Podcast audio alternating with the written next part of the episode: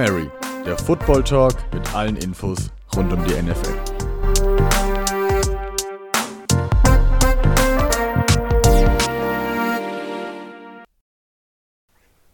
Hallo und herzlich willkommen zu einer neuen Folge von Hail Mary, eurem Football Talk. Und wir nehmen heute zum ersten Mal zu ganz ungewohnter Stunde auf, weil bei uns ist es jetzt schon Viertel nach elf. Aber kein Problem für uns. Wir haben trotzdem Lust, über Football zu reden. Wir kriegen das selbst zu dieser Stunde hin. Und ich begrüße auch meine beiden Kollegen, Marcel, Lauren. Servus, wie geht's euch? Ja, hallo, ich grüße einmal in die Runde. Ja, es ist mittlerweile spät. Trotzdem, wie du sagst, wir kriegen das zu jeder Zeit. Und quasi der amerikanische Schlafrhythmus ist jetzt dann drin nach dem Podcast. Also alles wunderbar. Und bevor wir weiter viel Zeit verlieren, ihr seid es gewohnt, wir fangen wie immer mit unseren News an.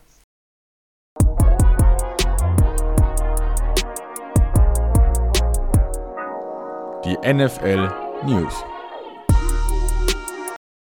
Und auch in dieser Woche ist wieder einiges passiert. Die NFL ist auch von Corona befallen und zwar vor allem jetzt die Patriots und die Titans. Bei den Titans ist heute dass, äh, rausgekommen, dass ein unbekannter Spieler Corona hat. Und bei den Patriots hat es heute Star-Cornerback Stefan Gilmore erwischt. Lauren, du bist Patriots-Fan. Was bedeutet das für die Patriots, wenn Gilmore Corona hat?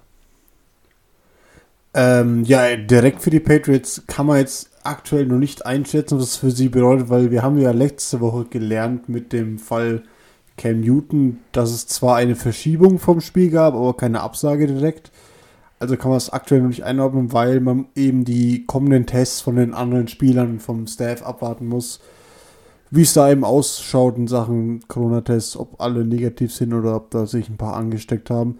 Aber ähm, man kann vorwegnehmen, offensichtlich war Stefan Gilmore in der letzten Woche auch ähm, ja, im, im näheren Kontakt mit äh, Patrick Mahomes, den, den Quarterback von den Chiefs, weil die Patriots haben ja am Montagabend gegen die Chiefs gespielt und da muss man eben auch mal gucken, die, die Tests von Patrick Mahomes oder auch von den Chiefs generell abwarten. Und ja, also aktuell kann man darüber wenig sagen, aber natürlich bitter, weil Gilmore höchstwahrscheinlich beziehungsweise garantiert eben für die, für die kommende Woche ausfallen wird. Natürlich ein, ein herber Schlag für die Patriots, aber man kann nur hoffen, dass er da keine weiteren Spieler mit angesteckt hat. Genau der Fall mit, mit Mahomes, wenn ich mich mal einklingen darf. Das ist natürlich jetzt genau das, was den nächsten Outbreak in der NFL ja, bezwecken könnte, sage ich jetzt mal. Denn es gibt Bilder von nach dem Spiel, als Mahomes und, und Gilmore wirklich eng, relativ eng miteinander sprechen, sich nochmal über das Spiel austauschen. Und da ist es doch relativ wahrscheinlich, falls es Gilmore da schon gehabt hätte, was ja auch, wie gesagt, nicht unwahrscheinlich ist, dass er dann eventuell Mahomes mit angesteckt haben könnte. Das Spiel war Montag, jetzt ist er heute offiziell positiv getestet worden. Dementsprechend ist auch schon wieder ein bisschen Zeit vergangen. Also es kann schon sein, dass es sich dann auch bei den Chiefs wieder verbreitet hat. Man hofft natürlich das Beste, dass es alles, alles gut geht und keiner, keiner erkrankt ist, aber das könnte potenziell den nächsten Outbreak nach sich ziehen. Wir hoffen, wie gesagt, dass alle, außer Gilmore, der jetzt eben positiv getestet ist, dass alle gesund sind und Gilmore schnell gesund wieder wird. Ja, ich finde, es ist jetzt schwierig einzusetzen, wie die, äh, einzuschätzen, wie die NFL in den weiteren Wochen jetzt damit umgehen wird. Ich denke, dass die Regular Season kaum so fortgesetzt werden wird, wie es eigentlich geplant war, weil mit diesem ganzen Corona-Outbreak und dieser ganze Rattenschwanz, der sich die ganze Sache hinter sich zieht, ich glaube, dass da zumindest eine Woche, mindestens zwei, also mindestens eine Woche, wahrscheinlich eher zwei oder drei Wochen dann im Nachhinein an die Regular Season rangehängt werden müssen, weil du einfach mit den Bye Weeks nicht hinkommst. Stell dir mal vor, wenn Holmes hattest, dann ist es im Chiefs-Team mit drin. Dann ist die Frage, wer hat's da und wer hat's da vom Staff. Es kann ja jeder plötzlich bekommen. Und dann können die Chiefs nächste Woche nicht mehr spielen und dann verschiebt sich der ganze Schedule und ich weiß nicht, wo das alles noch hinführen soll. Ich hoffe, man bekommt es irgendwie wieder irgendwie in den Rahmen rein und muss nicht die Saison absagen bzw. unterbrechen. Absagen wäre natürlich der letzte Grund. Aber ich hoffe, dass die NFL das irgendwie in den Griff bekommt und dass wir da weiterhin die NFL so genießen können, wie sie aktuell ist. Ja, und dann kommen wir schon zum nächsten Thema. Für, ja, für Münch und äh, seine Division quasi relativ relevant. Kyler Allen, äh, Kyle Allen, Kyle, Kyler Allen, wo bin ich denn jetzt unterwegs? Ja, das ist, wenn man die, die eine Division mit der anderen verwechselt. Es ist spät. Äh, ist natürlich nicht Kyler Murray und es handelt sich da natürlich um Kyle Allen, letztes Jahr noch Backup-Quarterback bei den Panthers, dann auch ein paar Spiele gestartet nach ein paar Verletzungen. Ist jetzt der neue Starter, weil eben Dwayne Haskins bei den, beim Washington Football Team gebencht wurde. Ja, gut, man kann sagen, Dwayne Haskins hat äh, schon Sieg und das Washington Football Team steht in der Division nicht gut, äh, nicht so schlecht da, weil natürlich für viele, die jetzt schon längere Zeit dabei sind, wir machen uns mal ein bisschen drüber lustig. Die NFC East wird ja aktuell von den Eagles angeführt, die 1-1, äh, die 1-2-1 stehen, also einen Sieg, einen Unschieden, ein, zwei Niederlagen haben. Also da ist noch alles relativ eng, aber die, äh, das, in Washington haben wir jetzt die Entscheidung getroffen, dass man eben Dwayne Haskins bencht und Kyle äh, Allen die Chance gibt im nächsten Spiel und noch, noch prägnanter ist eben, dass Dwayne Haskins nicht mehr, mehr der Backup ist, sondern dass man eben jetzt, äh, ja, gut, ein anderer Mann, der ja, schon, schon jahrelang in, in der NFL gespielt hat, Alex Smith, der eben als Backup quasi nominiert hat und versucht eben den im Notfall einzusetzen. Wie seht ihr das? Sagt ihr, ja, ist ein richtiger Schnitt, äh, Schnitt, Schnitt. Dwayne Haskins hat seine Chancen bekommen oder sagt ihr, ja, man hätte ihm schon noch ein bisschen mehr Zeit geben können? Ist ja auch erst ein zweites Jahr. Also im Prinzip finde ich, kann man fast eins zu eins die ganze Geschichte von Trubiskys Benching, sage ich jetzt mal, als er auf die Bank gesetzt wurde, fast äh, neu erzählen, sage ich mal. Es ist jetzt ein sehr komischer Zeitpunkt, finde ich. Ich fand, äh, Dwayne Haskins ist relativ gut in die Saison gekommen, hat eben schon zum einen Sieg geführt, als es eben in der Halbzeit auch, da war ja wegen Leadership, gab es ja letztes Jahr ein bisschen Probleme. Dann war Ron Rivera, der Head Coach, war nicht, nicht da in der Halbzeit, da hat wohl Dwayne Haskins in der Kabine bei dem Sieg das Wort ergriffen und hat das Team eben motiviert. Hat also das Team schon zu einem Sieg geführt, war jetzt auch im letzten Spiel konkret nicht so schlecht, hatte weder Touchdowns noch Interceptions. Also jetzt nicht, dass er jetzt groß Fehler gemacht hat, hatte sogar einen Rushing Touchdown letztendlich, also kein Passing, aber Rushing, Rushing Touchdown. Ich finde den Zeitpunkt ein bisschen komisch und dann so einen jungen Quarterback dementsprechend so, so schnell komplett abzuschreiben und ihn jetzt auf, auf QB3, auf den dritten Quarterback, also sogar hinter Alex Smith offiziell zu setzen. Ich meine, man hätte das ja auch so lesen, lösen können, dass man logischerweise beide mitnimmt, aber jetzt nicht direkt sagt, gut, du bist der Zweite, du bist der Dritte, sondern einfach beide auf der Bank sitzt, weil sollte sich Allen nicht verletzen, ist das ja eigentlich irrelevant, aber jetzt momentan mit der klaren Ansage, ja, Alex Smith ist momentan Quarterback 2, ist es schon ein recht hartes, eine recht harte Sache, finde ich, für Dwayne Haskins. Finde ich, hat er nicht verdient, er war dieses Jahr recht gut. Ich hatte ihn, eigentlich hätte ich ihn sogar weiter starten lassen, ehrlich gesagt, wenn meiner Meinung nach hat er auch um sich rum nicht so besonders viel, mit dem er jetzt hätte, das ihn jetzt zum Erfolg zwingen würde, sage ich jetzt mal. Niklas, du schnaufst so tief. Was ist dein Take dazu? Ja, ich möchte mich eigentlich gar nicht über die NFC East mehr äußern, weil jeder weiß, dass da meine Giants drin spielen und ich eigentlich, eigentlich ist jedes Wort über die NFC East ist einfach zu viel. Aber ich finde eigentlich jetzt, wie man mit Dwayne Haskins umgeht, ist eigentlich zu hart. Ich bin beileibe kein Dwayne Haskins-Fan. Ich, also jetzt vor dem Draft, also als Daniel Jones dann zu den Giants gekommen ist, in dem Jahr hätte ich mir tatsächlich für die Giants Dwayne Haskins gewünscht, aber jetzt, was ich so gesehen habe über die äh, letzten zwei Jahre oder über das letzte und die, den Anfang von dem Jahr, hat mich einfach nicht überzeugt, was Dwayne Haskins da geliefert hat und ich bin jetzt auch nicht überrascht, dass äh, Ron Rivera, übrigens mein Lieblingsname in der NFL von den Coaches, weil der so super toll zu Ausspre äh, zum Aussprechen ist, ähm, es überrascht mich einfach nicht, dass der jetzt äh, Haskins gebencht hat, weil es ist halt einfach nicht sein Quarterback. Er kommt jetzt in dem Jahr neu dazu, hat jetzt dann Kyle Allen von seinem letzten Jahr als äh, Coach der Carolina Panthers mitgebracht. Und ich dachte mir selbst nur, als ich das gelesen habe, dass es eine Frage der Zeit ist, bis dann Dwayne Haskins gebencht wird, wenn er nicht nach den Leistungen performt. Und so ist es jetzt letztlich auch gekommen. Ähm, ich bin wirklich, wie gesagt, nicht überrascht. Ich denke mir, dass äh, Rivera sich im nächsten Draft den Quarterback holen wird, den er gerne haben möchte, weil die das Washington Football Team oder nächstes Jahr mit dem neuen Namen, hoffe ich zumindest, weil Football Team, muss ich sagen, geht mir doch ein bisschen auf die Nerven mittlerweile, ähm, seinen Quarterback sich holen wird und dann wird, wird darum was aufgebaut, aber ich denke, ich dachte nie, dass Haskins wirklich die Zukunft ist.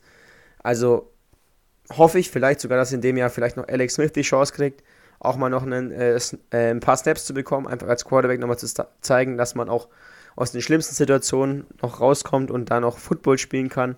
Es wäre wirklich Motivation für viele Menschen. Und ähm, ja, ich hoffe, dass Alex Smith nochmal spielt.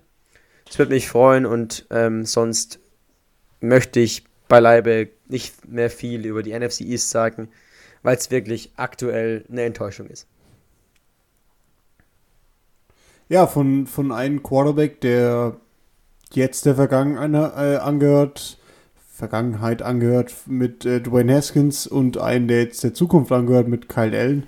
Kommen wir doch mal zu einem Coach bzw. Ähm, Owner, der garantiert der Vergangenheit angehört, äh, mit Bill O'Brien, der, ja, was sich schon viele quasi über Wochen und Monate gefragt haben, wie der noch Coach bzw. Owner sein kann. Jetzt hat es sich ereignet, er ist eben entlassen worden als Coach und als Owner und jetzt muss ich jetzt muss ich doch zwischen reingreifen. Er war nicht Owner, war GM. Owner ist nochmal jemand anderes. Entschuldigung, Entschuldigung. Natürlich General Manager. Owner ist er natürlich nicht. Er hat den er hat Manager natürlich nicht gekauft. Er war nur ähm, General Manager.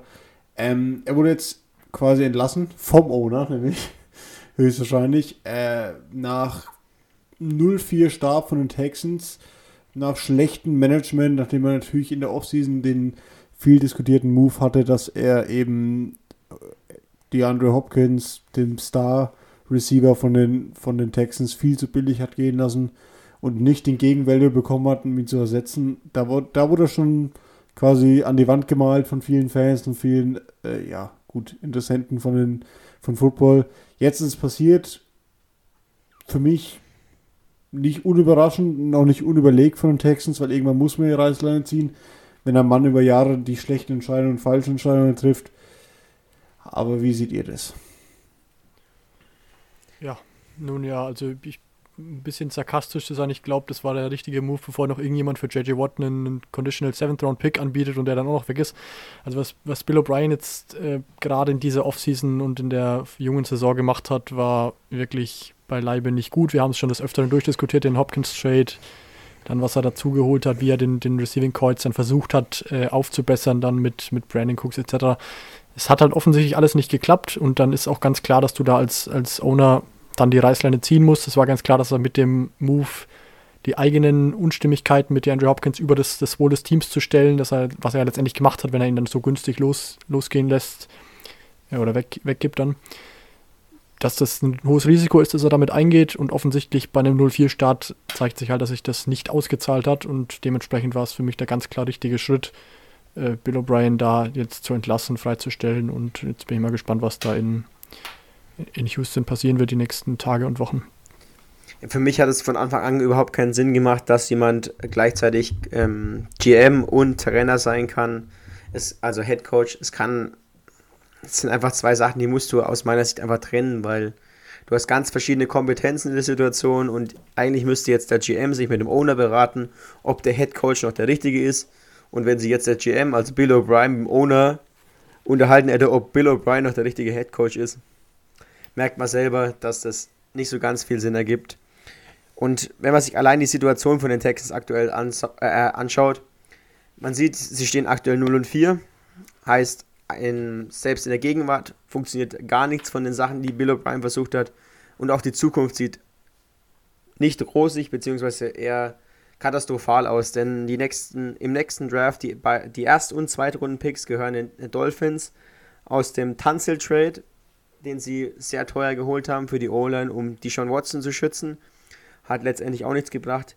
Dann hat die Andre Hopkins getradet. Dann sah das äh, Receiving Corp nicht mehr so gut aus, aber irgendwie breiter aufgestellt aus mit einem Brandon Cooks, mit einem Kenny Stills, einem Wolf Fuller und einfach Randall Cobb.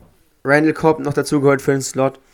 Und selbst das hat nicht funktioniert. Es funktioniert aktuell wenig bis gar nichts bei den Texans offensiv und ja, es war wirklich eine Frage der Zeit, bis Bill O'Brien dann gehen musste. Mich hat es jetzt nach dem letzten Spiel gegen die Vikings nicht mehr überrascht. Ich habe selber get, äh, darauf getippt, dass die Texans das Spiel holen. Aber auch das haben sie nicht auf die Reihe gebracht gegen die äh, schwierig ähm, aktuell spielenden Vikings. Und so war es dann auch für mich keine Überraschung, dass Billy B. Äh, ja, Billy B ist vielleicht falsch, aber weil das ist eher Bill Belichick, dass Billy O dann doch gehen musste. Und ja, ich weiß nicht, wie die Texans jetzt weitergeht. Ich weiß nicht, hat jemand eine Ahnung von euch, ob irgendein Coordinator oder so jetzt aktuell einen Coaching-Job übernimmt oder welche Kandidaten seht ihr oder wisst ihr irgendwas? Also ich habe den Namen Romeo Crinell, meine ich, dass so heißt. Das ist nämlich auf jeden Fall jemand, mit dem Coach Zume von, von dran äh, bei dem der gelernt hat. Ich bin jetzt mal so frei und googles jetzt mal schnell on air. Ich meine, Romeo Crenell müsste der Name sein. Hm, oder so ähnlich. Muss sagen, sagt, der Name sagt mir was, aber zuordnen ist aktuell ein bisschen schwierig. Ja, ist tatsächlich, also den Namen gibt es auf jeden Fall, der ist auch Football-Coach, also. Besser ist es. Der, der soll auf jeden Fall jetzt Übergangstrainer werden, habe ich was gelesen. Ob das jetzt genau fest ist, äh, beziehungsweise fest ist es, glaube ich, noch nicht, sonst hätte man da mit Sicherheit schon was gelesen, aber auf jeden Fall ist, war der Name im Raum. Und äh, ich meine sogar, dass das irgendeine NFL-offizielle Seite ähm, den als, als Nachfolger bzw. als Übergangslösung ins Gespräch gebracht hat. Ja, gut. Um die Zeit ein bisschen zu überbrücken. Lauren, was denkst du denn? Wie geht es weiter für die, äh, für die Texans? Denkst du, die schaffen noch einen Turnaround mit einem neuen Trainer dieses Jahr? Wir hatten sie ja schon mal letz, äh, letzte Woche als Comeback-Team. Denkst du, da geht noch was Richtung Playoffs oder ist, die, ist der Zug schon abgefahren? Puh, ja, da bin ich ein bisschen überfragt, aber ich sag, wie es ist. Wir hatten es letzte Woche ja, dass sowohl den Vikings als auch den Texans und den Falcons das neue Playoff-Format mit 14 Mannschaften natürlich in die Karten spielt, aber mit 0 und 4 stehst du für die kommenden Wochen doch schon durchaus unter Druck. Also, ich sag wie es ist, du musst schon wahrscheinlich 9 und 7 mindestens gehen. Oder ja. mit viel Glück 8 und 8, dass du, dass du in den Playoffs kommst. In der AFC noch ein bisschen mehr wahrscheinlich. Also in beiden natürlich, aber du hast in der NFC ja noch die schwache NFC East aktuell wo du sagen kannst, dass du weniger Siege brauchst. Und AFC sind ja einig, äh, eigentlich alle Divisions relativ stark. Ich sag's, wie es ist, da müssen sie jetzt auf jeden Fall mal einen Streak von Siegen auspacken in den kommenden Wochen. Ob das mit einem neuen Coach und eine doch auch aktuell relativ stark aussehenden Division möglich ist, weiß ich nicht. Ähm, ich würde es aber auf jeden Fall den Texans und vor allem Deshaun Watson, den ich über die Jahre sehr schätze, gönnen. Ich bin mir aber nicht sicher, ob es am Ende für die Playoffs reicht. Und es wurde ja schon angedeutet, es ist halt echt bitter mit dem nächstjährigen Draft, dass du dann gar keinen First- und Second-Round-Pick hast. Ist halt für die Zukunft auch nicht so gut, wenn du da nicht nachrüsten kannst. Mal gucken, was sie in der Offseason machen, aber es wird auf jeden Fall schwer für die Texans. Ja, die Texans stehen jetzt 0 und 4. Nächste Woche geht es dann gegen die Jaguars, ohne jetzt zu viel von der Preview oder unseren Tipps dann am Freitag bzw. Samstag äh, vorwegzunehmen. Sie spielen jetzt am äh, nächste Woche, diese Woche gegen die Jaguars, dann gegen die Titans und dann gegen die Green Bay Packers. Ja, wenn ich jetzt da tippen müsste, würde ich ihnen fast nur ein, ein Sieg in den nächsten drei Spielen zusichern und dann stehst du 1 und 6. Ich weiß nicht, ob da wirklich noch was Richtung Playoffs zu machen ist. Auf jeden Fall, äh, Strausi, wie schaut es aktuell aus? Hast du was rausgefunden zu Romeo Crenell? Nee, also ich habe jetzt ehrlicherweise auch nicht wirklich weiter gesucht. Ich habe jetzt einfach mal, also wie gesagt, war ja, sind ja eh nur Gerüchte, also noch, noch weiß man nichts, äh, noch weiß man nicht sicher. Ja, auf jeden Fall, um nochmal auf die Saison der, also der Texans einzugehen, ich glaube tatsächlich, dass es da im Prinzip nur noch eine Möglichkeit gibt und das ist entweder jetzt alles komplett einreißen und sogar das, was man hat, jetzt noch äh, gewinnbringend wegtraden, sage ich mal, oder einfach quasi Augen zu und durch und jetzt im Prinzip, ich meine, mit dieser Saison braucht man eh nichts anfangen, dass sie nicht in die Playoff gehen, da bin ich mir zu 99% sicher.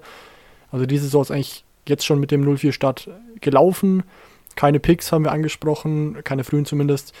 Das wird dementsprechend nächstes Jahr auch nicht viel einfacher. Dementsprechend wäre es von Vorteil, wenn man sich irgendwie Capspace äh, freimachen könnte. Das wäre jetzt wohl der beste Plan, um vielleicht in der Offseason irgendjemand anzugreifen, den man, den man haben will, der dann Free Agent wird. Aber sonst, also jetzt diese Saison sehe ich für die Texans eigentlich gar keine, gar keine Chance, dass das noch irgendwie was wird. Ja, ist die Frage, wo weiter Weg, äh, wie weit der Weg noch hinführen kann für, für die Texans. Ich, wie gesagt, wir sind jetzt, ich denke mal, so ziemlich alle einer Meinung, dass es für die Texans nicht mehr so weit gehen kann, weil sie einfach diesen Saisonstart absolut verpasst haben. Und jetzt auch gegen die Vikings, die eigentlich als schlagbar galten, nicht so gut ausgesehen haben. Und deswegen ich denke, das wäre jetzt so eine Notreaktion, dass sie Bill O'Brien gefeuert haben. Aber naja. Kommen wir lieber zu Teams, für die die aktuelle Saison deutlich wichtiger von äh, Belangen ist. Und das sind vor allem die Kansas City Chiefs, die in diesem Jahr dafür gehen, vermutlich versuchen, äh, ihren Super Bowl-Triumph von letzten Jahr zu wiederholen. Und die Chiefs sind wohl der beste Einstieg für unsere Rubrik, dass wir jetzt nochmal einen kleinen Week 4 Review machen.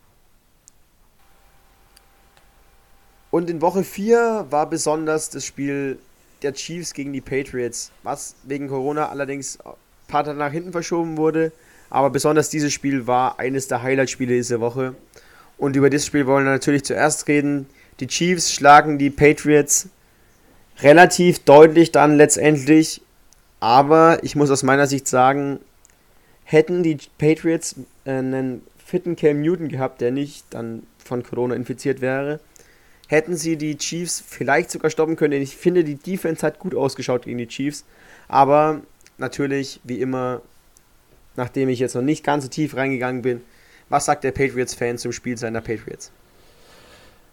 Ja, ich, ich war selbst ein bisschen enttäuscht. Ich weiß nicht, wie es euch da draußen ging. Ich habe ja vor der, vor der Season schon oft darüber geredet, dass ich gern Jared Stidham sehen würde als Quarterback. Ähm, dann kam es eben dazu, dass, Cam Newton kam. Da habe ich verstanden, dass man Stidham auf die Bank setzt. Aber dann muss ich leider mit erschrecken. Haben wir schon letzte Woche analysiert, dass wahrscheinlich Brian Hoyer spielt.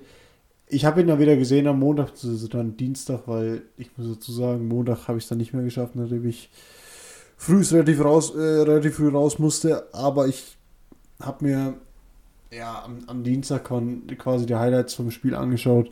Und heuer hat man wieder das gezeigt, was ich dachte. Er ist immer dann, genau, wenn er keinen Druck hat, wenn er viel Zeit hat und wenn er ein bisschen Druck bekommt, wirft er Pässe. Also wer, wer seine Interception gesehen hat, äh, im zweiten Quarter müsste es gewesen sein, der weiß genau, von was ich rede. Es war Wahnsinn. Also da war niemand von den Patriots. Gut, dann, dann bencht man im dritten Quarter äh, Brian Hoyer für, für Jared Stidham, was ich dann auch nicht verstehe, weil entweder fängst du eben mit Stidham an und sagst, du gibst den jungen Mann die Chance oder sagst, du fängst mit Hoyer mal an und ziehst es dann wenigstens die Woche durch. Aber nein, du benchst im dritten Quarter äh, heuer bringst dann Stidham rein, kalt, in dem Spiel, wo er nicht dachte, dass er noch spielen wird. Und wundert sich dann, dass er dann das sinkende Schiff gegen eine, ja, schon nicht schlechte Chiefs-Mannschaft, die jetzt 4-0 steht, äh, dreht. Also, keine Ahnung, die Defense sah wieder, sah wieder sehr, sehr gut aus. Gut, kann sich natürlich jetzt nächstes Woche ändern, wenn, wenn Gilmore auch noch mit Corona infiziert ist. Wie gesagt, an der Stelle nochmal gute Besserung. Aber ja, der Defense lag es wieder mal nicht ich verstehe es halt nur nicht, warum man da nicht Stidham, wenn, wenn äh, Cam Newton zwei Wochen fehlt, mal die Chance gibt. Aber naja, gut, gegen die Chiefs kann man sagen, musst du nicht gewinnen, aber ich hätte halt dann doch gern Stidham gesehen im Spiel, wo du eben nicht gewinnen musst. Vor allem, weil Heuer mich mal wieder nicht überzeugt hat. Das muss ich jetzt aber dem äh, direkt mal hinterfragen. Also meiner Meinung nach ist, äh, wenn Cam Newton fit ist, wenn Cam Newton das Spiel spielt, gewinnen die Patriots. So, äh, so mein Hot Take, sage ich jetzt mal. Ich weiß nicht, ob ich da jetzt auf Gegen, Gegenwehr stoße oder nicht. Aber auf der anderen Seite muss ich sagen, äh, das klingt jetzt in deinem Take so, als ob der ein, also als ob es ein Coaching-Fehler quasi gewesen wäre. Und wenn man Stidham hätte starten lassen, dann hätten sie das Spiel nein, gewonnen nein, oder er gewonnen. Nein, überhaupt nicht. Dadurch, ich habe doch, mein, mein Anfangssatz war doch, dass du gegen die Chiefs nicht gewinnen musst. Ich habe doch, der, der Niklas hat es schon ausgedrückt, wenn Cam da gespielt hätte, mit der Defense-Leistung gewinnst du das Spiel wahrscheinlich.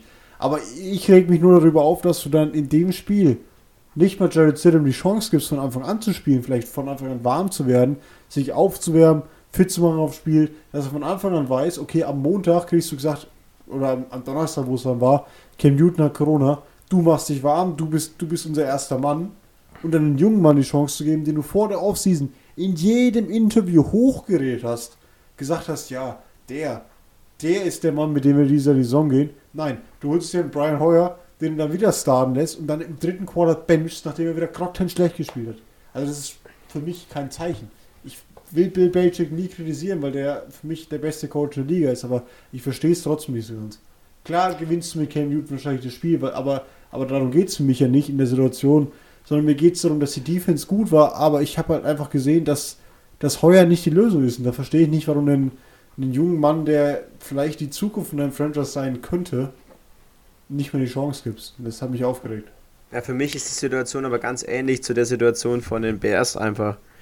Weil du das äh, gleiche hast quasi. Du hast einen äh, Trubisky, der, dies, der das Playbook kennt, der die Situation bei den Bears kennt, der den Spielstil von den Bears kennt. Und deswegen haben die Bears auch ihn starten lassen von Anfang an. und haben nicht gleich Nick Foles reingeworfen. Vielleicht auch, äh, weil sie dann äh, sich eingestehen mussten, dass das mit Trubisky direkt ein Fehler war. Das mussten sie jetzt sowieso, aber das wusste man zu der Zeit noch nicht. Und das gleiche ist bei den Patriots. Du wirfst lieber die Sicherheitsoption mit Brian Hoyer mit rein. Klar hat ein ähm, Jared Stidham das größere Upset als ein Brian Hoyer. Das steht außer Frage, weil er einfach jünger ist. Aber mit Brian Hoyer hast du eine gewisse Baseline. Der hat schon das und das gezeigt. Das kann er auch in dem Spiel, also hoffst du darauf, dass er das in dem Spiel übertragen kann, sonst hätten sie ihn vor der Saison nicht geholt. Weil. Nein, aber, aber, aber jetzt mal, jetzt mal Spaß zur Seite. Wo hat denn Brian Hoyer das und das gezeigt? Er ist. Also jetzt, nee, das sag ist ja nicht doch das mal Ding. bitte ein Jahr, wo Brian Hoyer dich überzeugt. Mir, mir geht es doch nicht darum, dass, dass ich das nicht verstehe. Aber ich verstehe es in der Situation nicht. Du spielst eh gegen die Chiefs. Da kannst du mir nicht erzählen, dass du ohne Cam Newton den Sieg einplanst. Du wirfst, Das kannst du mir nicht erzählen. Ja, du wirfst doch nicht einfach Aber mit du- der Patriots Defense dieses Spiel weg. Mit Nein, der aber Defense, das die machst spielt. du doch nicht, aber du hast doch einen Jared Stidham, den du in der Offseason. Und da kannst du mich jetzt kritisieren oder was immer. Du kannst mir auch einfach sagen, du, ich habe recht. Das stimmt. Er wurde in der Offseason wurde gehypt, hochgeredet, dass er so cool ist im Training, dass er dessen das richtig macht, dass er der Mann ist für die Saison. Wurde über ihn gesagt, wieso lässt du ihn dann nicht spielen? Das macht für mich keinen Sinn. Weil wann lässt du ihn dann sonst spielen? Wenn dein erster Quarterback weg ist, warum lässt du dann nicht Jared Stidham spielen? Wann, wie willst du es machen? Willst du ihn jetzt drei Jahre auf, äh, hinter, wie damals in der Brady äh, mit, mit Jimmy G aufbauen? Und dann sagst du so im vierten Jahr, gut, er hat jetzt zwei gute Spiele gehabt, ich gebe ihn jetzt wieder zu den Niners. Also ist das das Ziel? Wenn, Weil- Sid, wenn Stidham der Mann wäre, hätten sie ihn von Anfang an starten lassen und hätten gar keinen Cam Newton geholt. So ist mein Take ich, das dazu. muss ich, wenn ich mich jetzt auch mal reinklingen darf, das muss ich jetzt auch sagen. Also ich sehe auch, also um das, um das klar nochmal von, meiner, von meinem Standpunkt nochmal zu wiederholen, ich glaube, mit Cam Newton gewinnst du das Spiel. Ich glaube, weder mit Stidham vier Quarter noch mit, äh, mit Brian Hoyer vier Quarter gewinnst du das Spiel. Ich glaube, dass es einfach die Patriots Offense unglaublich stark gemacht hat. Diese, diese Lauf, äh, Laufdimension von Cam Newton, das haben beide definitiv nicht. Ich glaube nicht, dass einer von den beiden äh, gut genug äh, im Passing Game ist, um das aufzufangen. Also Ich meiner Meinung nach ist es dann letztendlich egal, wen du startest, weil ich glaube nicht, dass es mit einem Quarterback gereicht hätte. Dann, wie gesagt, verstehe ich auf der einen Seite Lauren, der dann sagt, ja gut, dann kannst du auch dem Jungen mal Erfahrung geben, so in Anführungszeichen. Aber, also, ja, ich, ich sehe das, das jetzt nicht so ein, so ein großes Thema, weil, wie gesagt, ich, ich hätte nicht, nicht damit gerechnet, dass es mit auch nur einem der beiden Quarterbacks reicht. Ja, ist immer die Frage, wie du das halt, wie, wie, wie siehst du so einen jungen Quarterback in so einem Spiel? Die Chiefs sind das überragende Team in den letzten Jahren der Liga und dann ist die Frage, ob du da deinen, deinen jungen Spieler gleich verheizt. Ist die Frage. Klar kannst du jetzt das Dittem reinwerfen. Ich verstehe schon deinen Punkt, Lauren. Aber du hast halt diese einfach diese gewisse Sicherheit, die du mit, diesen, mit der Erfahrung von Brian Hoyer reinbringst. Und ich denke, darauf haben sie auch gesetzt. Letztendlich hat es nicht funktioniert. Ich verstehe auch nicht, warum du dann mitten im Spiel den Quarterback wechselst. Dann gehe ich dem Spiel durch mit Brian Hoyer. Aber ja, ich will auch nicht Bill Belichick jetzt für irgendeine Entscheidung ankreiden, weil er hat Überragendes geleistet. Und jetzt hat es mal in dem Spiel nicht funktioniert, aber es werden auch wieder bessere Spiele kommen, vor allem wenn Cam Newton zurückkehrt. Dann möchte ich noch eine Sekunde mal mein, mein beinahe wöchentliches äh, Bill Belichick-Lob noch loswerden. Denn was er defensiv mit seiner, mit seiner Defense äh, aufge, aufgezeichnet hat, was er denen mitgegeben hat, war meiner Meinung nach überragend. Hat äh, Patrick Mahomes, einen der besten Quarterbacks der Liga momentan, Den Richtig, äh, Quarterback. ja, da kommen wir später noch dazu, was ich dann dagegen halte. Äh, also auf jeden Fall, den hat er richtig un. Also nie, nicht einfach nicht sein Spiel machen lassen, den richtig unter die Haut ist er den ein bisschen gegangen, hat den ein bisschen nervös gemacht, möchte ich fast sagen. So sah es zumindest meiner Meinung nach aus. Also Bill Belichick wieder defensiv überragend, klasse Coach, auch meiner Meinung nach der beste Coach der Liga. Und dann hätten wir wieder mal genug, genug des Lobes für Bill Belichick, glaube ich. Und weil wir es gerade vom besten Quarterback der Liga hatten, im nächsten Spiel hat nicht der beste Quarterback der Liga, aber der Quarterback mit den meisten Passing Yards partizipiert, würde ich fast sagen wollen, aber mal wieder mit unendlich vielen Yards verloren. Die Rede ist natürlich von, von Dak Prescott, der, korrigiert mich, wenn ich falsch liege, 39-51 verloren hat gegen die, gegen die, äh, gegen die Browns. 49, 38, wenn ich mich nicht. 49, 8, ja, ihr wisst, was ich meine. Auf jeden Fall hat er verloren, trotz unendlich vieler Punkte und Yards, will ich fast sagen. Nein. Ähm, nein. Du hast, du hast gerade so schön äh, formuliert. Ich würde dich gerne korrigieren, weil du falsch liegst. Ist das okay für dich? Also ich bin der Meinung, es lag auf keinen Fall an der Offense der Cowboys, weil die, die hat wie jede Woche performt, aber wenn du als Cowboys Offense einfach keine Defense hast, dann ist die Frage, ob du überhaupt Spiele gewinnen kannst. Denn die, es lag nicht wie, wie auch in den letzten Wochen nicht an der Offense mit Dak Prescott, sondern die Defense hat wie in den letzten Wochen einfach nicht performt. Ja, um die ganze Cowboys-Geschichte mal in zwei Aspekten so zu analysieren. Zum einen mal muss ich dir vollkommen recht geben, die Defense der Cowboys ist, grenzt fast an eine Lachnummer. Ich möchte jetzt an das eine, äh, an den Rushing Touchdown, sage ich einfach, an das relativ späte Play von, von den äh, Browns, als es im Prinzip darum ging, die, die Zeit auslaufen zu lassen und äh, die Browns dann ein bisschen Trickery starten, äh, OBJ den Ball geben, der bei einem Endaround, wenn ich mich nicht täusche, dann für, keine Ahnung, 50 Yards oder auf jeden Fall für einen ganz langen Touchdown geht. Davor haben sie sich schon verarschen lassen, ein bisschen die Cowboys, die als, als Landry den Pass zu OBJ wirft. Also da, die haben irgendwie gar nicht, gar nicht reagieren können. Das andere zum Thema, zum Thema Dak Prescott. Ich glaube ja, mit Sicherheit. Also er hat momentan die meisten Passing Yards, das kann ihn keiner streitig machen. Auf der anderen Seite, glaube ich, liegt es einfach auch zu einem ganz großen Teil daran, dass ähm, Zeke Elliott einfach dieses Jahr noch nicht performt und dementsprechend gibt man dem als Coach dementsprechend dann weniger den Ball verstehe ich Mike McCarthy, ist ganz logisch, wenn, es nicht läuft im Laufspiel, dann musst du halt das über Pass weg, äh, wettmachen. Ja, dadurch wirft er viele Bälle, hat auch in, im Spiel gegen die Browns unendlich viele Bälle geworfen. Da kommen auch einige an. Ich muss auch sagen, ich finde ihn auch deutlich präziser, als, als ich ihn die letzten Saisons kennengelernt habe, außer in seiner Rookie-Saison, als er Rookie of the Year wurde. Da war er überragend, äh, war richtig gut. Und auch dieses Jahr sieht er ähnlich aus, sage ich mal, von, von der äh, Genauigkeit. Und ich, ich weiß aber trotzdem nicht, ob ich ihn, also Top 10, ja, muss ich sagen, in den Top 10 würde ich ihn packen, aber insgesamt, ja, glaube ich, liegt es dran mit seinen vielen Passing Yards, dass er einfach auch wahnsinnig viel werfen darf dieses Jahr.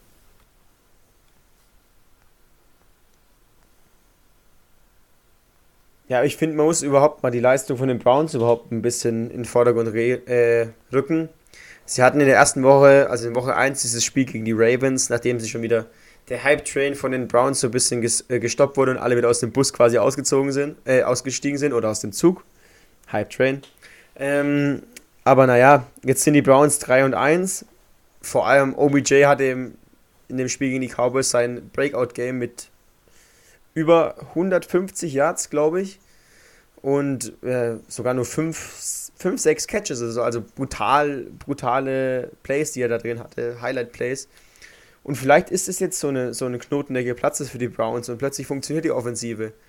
Wie der äh, einen äh, äh, Maker Bayfield, wie ich so gern sage, hat wieder nur 150 Yards geworfen und ja, aber scheinbar brauchst du den, brauchst du keine Dak Prescott Performances von einem äh, Baker Mayfield, sondern es reicht, wenn er nur sicher spielt, keine Fehler macht und dann performen die Browns.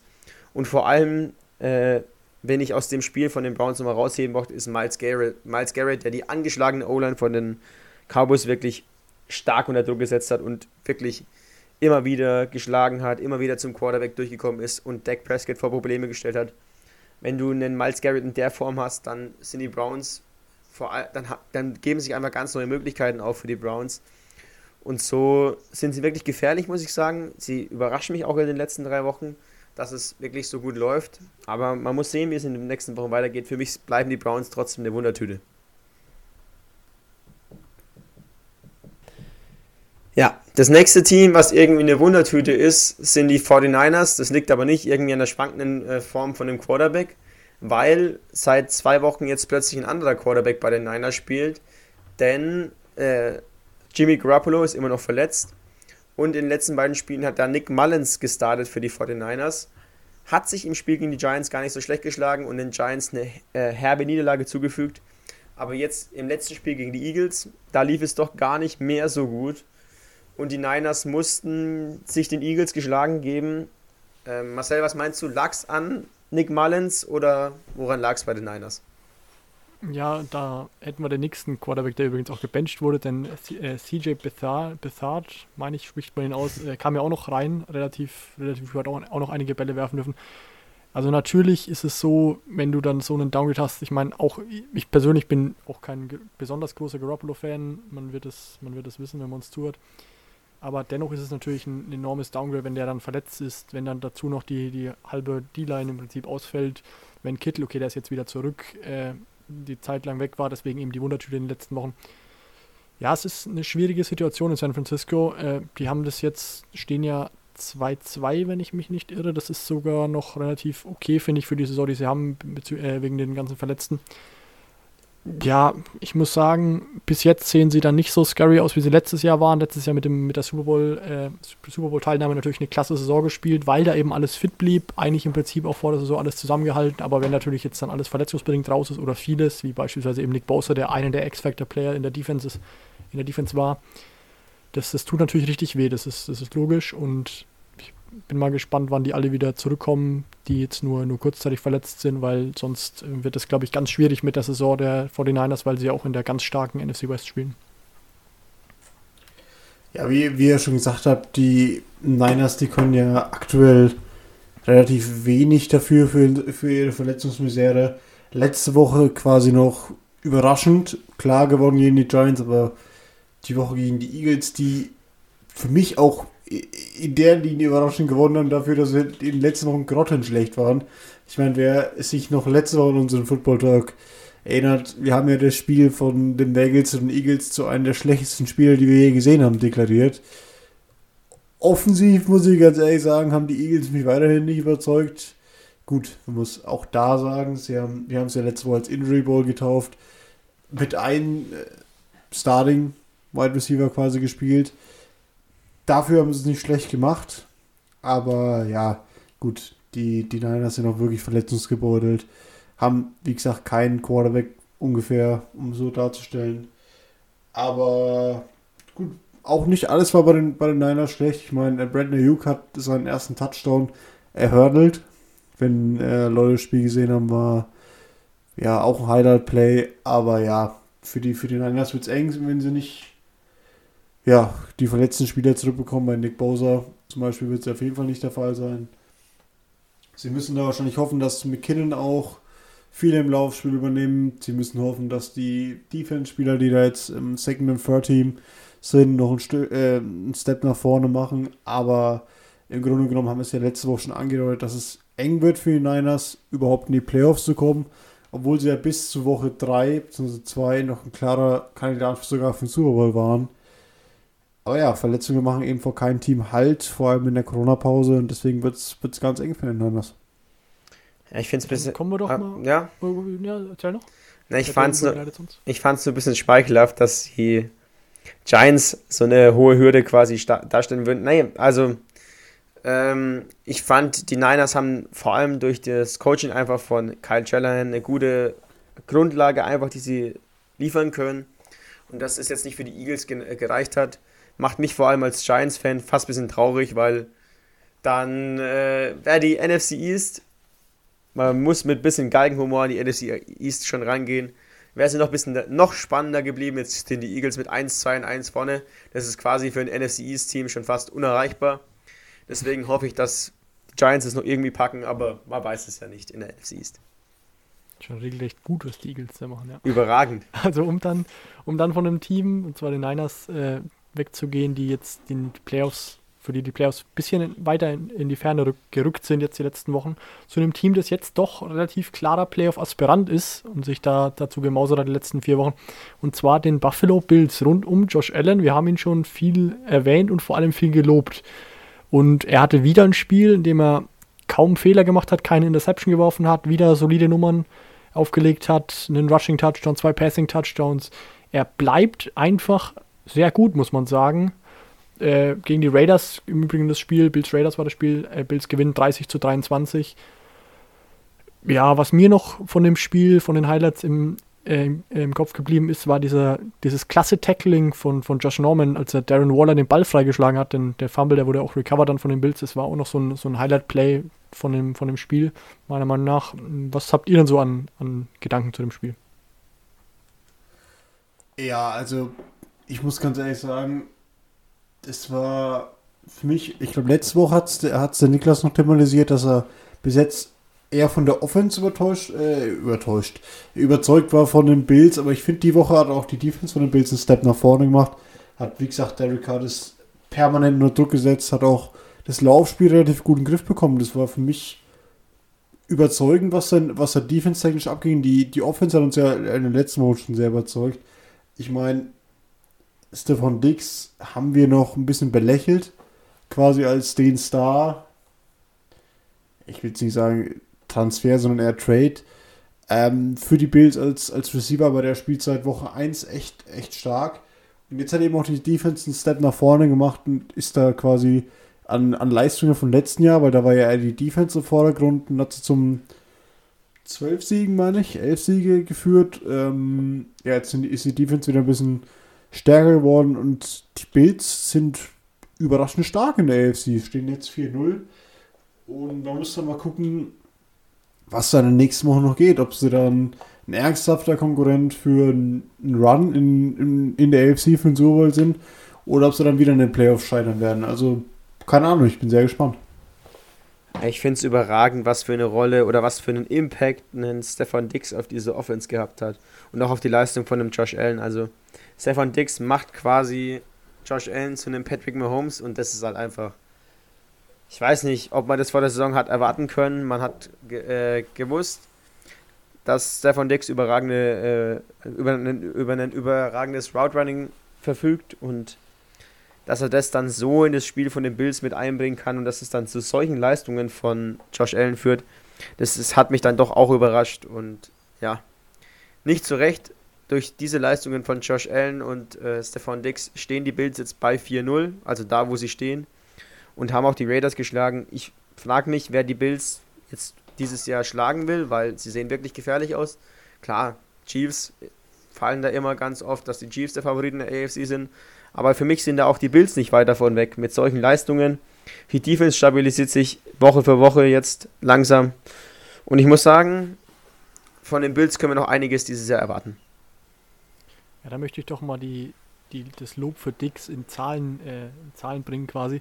403 Yards, äh, Receiving Yards über die vier Spiele hat er. Damit ist er tight, für, also in, gleich auf mit dem, für den League, League Lead, also hat mit die meisten äh, Yards gefangen in der ganzen Liga, mit einem gewissen Herrn DK Metcalf, den ich als Breakout-Kandidaten äh, für den äh, bei den Seahawks beim Lieblingsteam hatte, wer die erste oder zweite Folge nochmal anhören will, nur um es mal gesagt zu haben.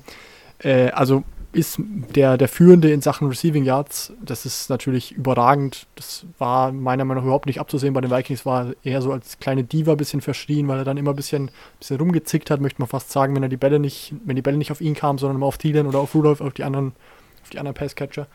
Und jetzt mittlerweile bei den Bills scheint er zu einem echten Teamplayer geworden zu sein, beziehungsweise einfach scheint er einfach die Connection mit Josh Allen einfach zu passen, dass der eben ihm die Bälle gibt und Dix dann dementsprechend bis jetzt zumindest noch zufrieden ist.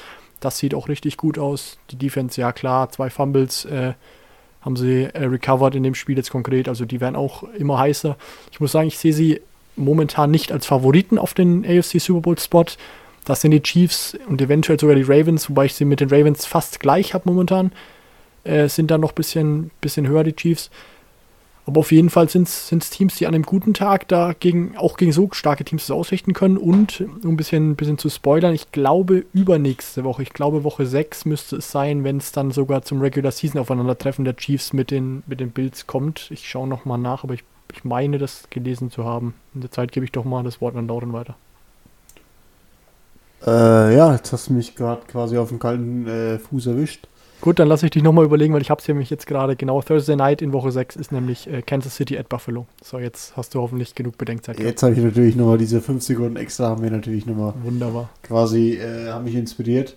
Ja, ich, ich bleibe dabei. Ich komme aber nochmal zu, den, zu den Raiders kurz zurück. Die Raiders hatten wir auch nach Woche 2 als potenziellen Playoff-Kandidaten, als potenzielle Überraschung der AFC. Gut man kann sagen, danach gegen die Patriots und jetzt gegen die Bills gespielt. Zwei natürlich starke Teams in der AFC. Aber mal gucken, wie jetzt die Raiders sich wieder von den zwei Niederlagen am Stück erholen werden, ob da noch was geht Richtung Playoffs. Deswegen habe ich davor gesagt, die, die Playoffs in der AFC sind noch wide open. Da gibt es noch einige Teams, die ungeschlagen sind. Einige Teams, die wir stärker erwartet hätten. Einige Teams, die wir schwächer erwartet hätten, als sie sind. Und ja, wie gesagt, Playoffs technisch nach Woche 4 schwer zu sagen, aber es bildet sich ein ja, ein spannender Kampf quasi in Playoff-Plätze und ich bin sehr gespannt. Ja, und wie der Kampf weitergeht, wenn ich jetzt mal direkt überleiten darf, außer Niklas hätte noch was, was anderes zu dem Spiel zu sagen. Nee, danke. Nee, gut, also dann, dann schauen wir doch mal, wie der, der Kampf um die Playoffs weitergeht. Und zwar in der NFC mit dem Thursday Night Game nämlich. Das morgen Nacht zum Aufnahmezeitpunkt, also wahrscheinlich heute Nacht, wenn ihr es hört. Ähm, da geht es nämlich weiter mit Thursday Night Game. Die Tampa Bay Buccaneers sind zu Gast bei den Chicago Bears und äh, unser Tippspiel natürlich ist immer noch, ist immer noch am Start. Dementsprechend ist das nämlich natürlich jetzt äh, unser erstes Ding, dass wir das tippen werden und vielleicht noch einen ganz kleinen Ausblick dazu geben werden. Ich gebe das Wort mal weiter, Niklas. Was sagst du dazu? Ja, ich finde die äh, das Spiel an sich ist irgendwie so kleine ein ganz, ganz schwierig zu prediktendes Spiel. Klar kann man jetzt sagen, die Bucks sind der klare Favorit, die haben Tom Brady und die haben eine starke Defense, aber was haben wir dieses Jahr von den Bears gesehen? Was, was kriegt man von den Bears jetzt im nächsten Spiel? Wir haben drei überraschende Siege von den Bears gesehen mit einer starken Defense, mit einem überraschend starken Mitch Trubisky oder, beziehungsweise also mit einem Nick Foles, der das Spiel noch gedreht hat und jetzt das äh, Ruder bei den Bears in der Hand hat. Und von dem Nick Foles weißt du nie, was du jetzt im nächsten Spiel von ihm erwarten kannst. Der kann jetzt plötzlich auch die Bucks-Defense auseinanderpflücken. Deswegen ganz schwer zu tippen. Ich muss sagen, ich bleibe trotzdem bei den Buccaneers, die dieses Spiel für mich gewinnen werden, weil ich einfach die Defense von den Bucks mag und was sie einfach in dem Jahr, wie, wie sie sich weiterentwickelt haben in dem Jahr. Die äh, junge Secondary hat sich weiterentwickelt in Antoine Winfield Jr., hat als Safety gleich eine ganz wichtige Rolle übernommen und wurde auch letzten Monat zum äh, Defensive Rookie of the Month gewählt. Also wurde auch in seinen Leistungen bestätigt. Ich denke, dass die Bugs sich immer weiter entwickeln und äh, noch besser finden werden. Und ja, ich gehe jetzt zwar von einem engen Spiel, aber dann letztendlich doch souveränen Sieg von den Bugs aus.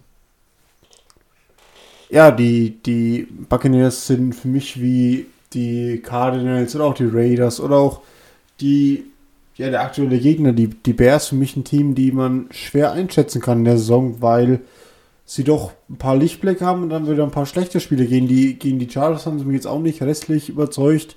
Beim Sieg vom ja, Tom Brady, der, der quasi der Vater sein könnte von Justin Herbert. Im ersten Spiel gegen die Saints waren sie relativ schwach. Also man könnte sagen, es ist nicht leicht zu sagen, wer da gewinnt. Andererseits waren die Bears letzte Woche richtig schlecht. Ähm, ja, also Nick Foles war auch richtig, richtig schwach. Viele haben gesagt, ja, Nick Foles wird jetzt da bestimmt angreifen, nachdem Trubisky gebencht wurde, war auch schlecht. Also ich sehe da auch Tampa als, als klarer Favorit, nicht wegen der, nicht wegen der Offensleistung, die waren letztes Mal noch nicht so, äh, nicht so ansprechend, aber vor allem wegen der starken Defense, die der Niklas da schon angesprochen hat. Ich denke, das wird auch am Ende auch einen Unterschied machen. Da wird die Bears Offensive gefordert sein an jeder Stelle. Und ich denke, da wird Nick Foles auch ein paar Mal zu Boden gehen. Und das wird dann am Ende einen Unterschied machen. Ich gehe da mit einem, Tampa Bay Sieg. Ja, ich mache es gar nicht so spannend. Also ich glaube auch, dass die Bucks das relativ klar machen. Ich muss auch ein bisschen dagegenhalten in Sachen äh, Bucks-Leistungen. Ich fand, in der Woche 1, ja, da waren sie nicht gut oder nicht besonders gut, wobei ich da auch sagen musste, die haben gegen, mit den Saints, die da noch in voller Besetzung waren, mit Michael Thomas, mit allem, das sie in der Offseason äh, akquiriert haben, die waren bei, bei voller Mannschaftsstärke, gegen die kannst du verlieren. Die waren zu dem Zeitpunkt ganz klar der Super Bowl-Kandidat oder Super Bowl-Mitfavorit auf jeden Fall in der NFC.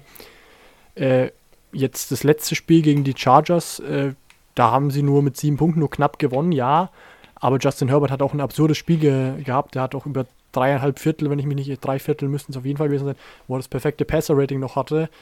Also der war auch einfach so richtig stark und als Tampa Bay das dann dennoch zu schlagen, ist, äh, ist meiner Meinung nach alle Ehren wert.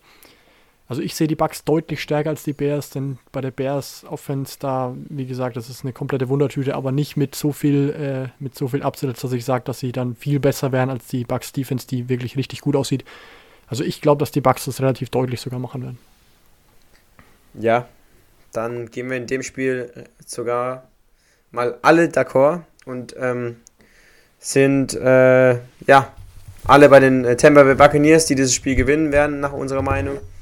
Wir können uns äh, heute Abend dementsprechend davon überzeugen und kommen jetzt zum Abschluss der Folge. Wie immer, ihr seid gewohnt zum Two-Minute-Drill.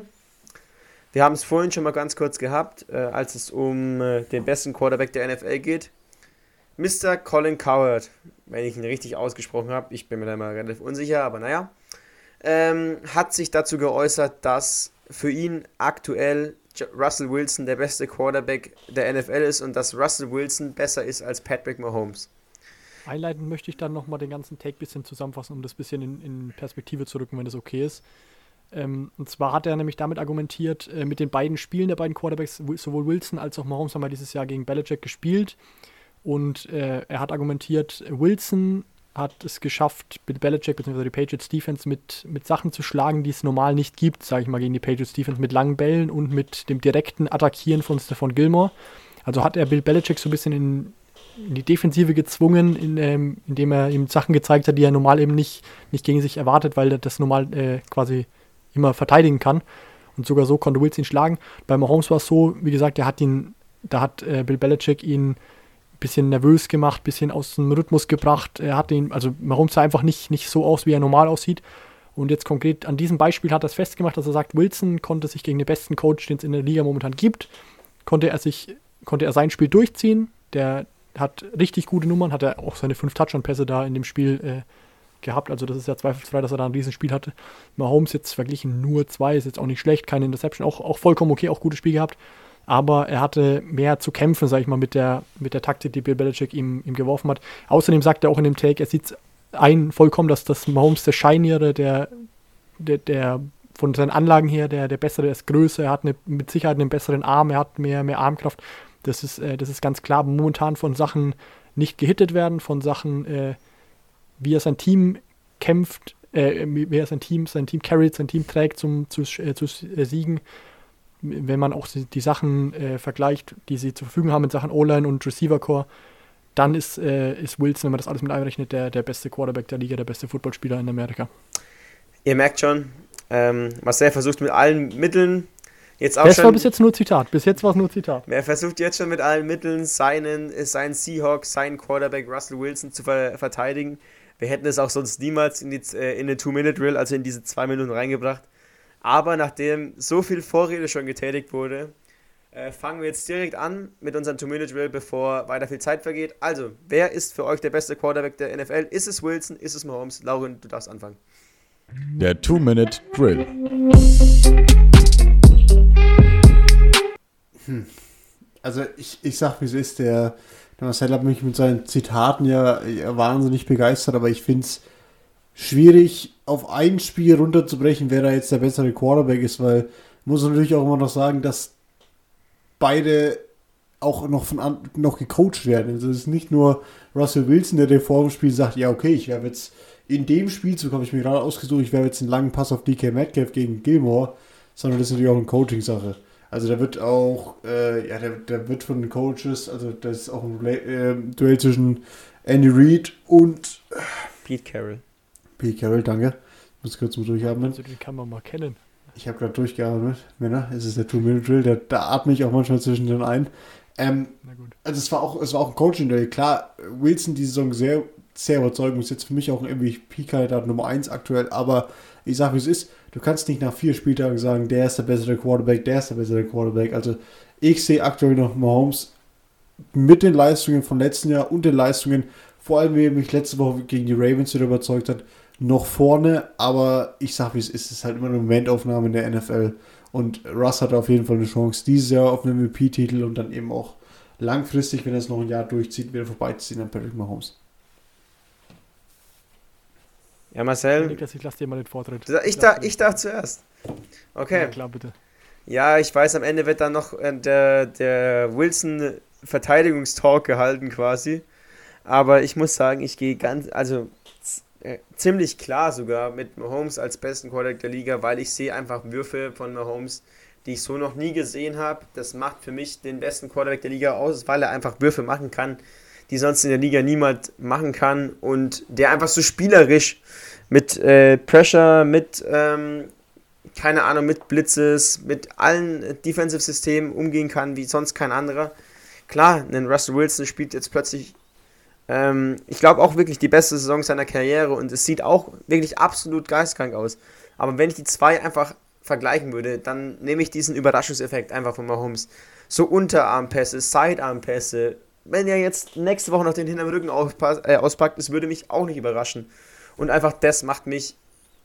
Ich finde es einfach das so überragend und diesen, diese Genialität, die Mahomes mit sich bringt, die hat er einfach noch ein bisschen über, äh, über Wilson und das lässt mich so ganz leicht oder vielleicht was ganz leicht schon ein gutes Stück zu Mahomes tendieren, weil sonst von den ganzen Anlagen sind sie ähnlich, aber das lässt Will, äh, Mahomes vor Wilson stehen. So, und jetzt wird der Titel der Rubrik Two-Minute-Drill mal komplett ad absurdum geführt. Ich versuche mich wirklich kurz zu halten, so kurz es geht zumindest so. Und jetzt, jetzt will ich den bereits angesprochenen Russell Wilson Verteidigungstalk mal ein bisschen einleiten hier. Also zunächst ist es so, was ich ganz klar, also meiner Meinung nach Wilson der beste, der beste Quarterback, den es gibt. Das hat vielleicht schon angeklungen. Grund dafür ist einfach, wenn man sieht, äh, was, äh, ich möchte nochmal den konkreten Punkt auffassen, was alle um sich rum haben. Äh, Patrick Mahomes wird gecoacht von einem offensive-minded Coach. Andy Reid ist mehr, tendiert mehr in Richtung Offense. Äh, Pete Carroll war Defensive Coordinator auf der anderen Seite. Das ist ein klassischer Defensive Coach. Dementsprechend ist auch klar, dass, dass die Sachen, die er, die er aufgemalt, die er gecallt kriegt, normalerweise bei, bei Patrick Mahomes etwas kreativer sein sollten.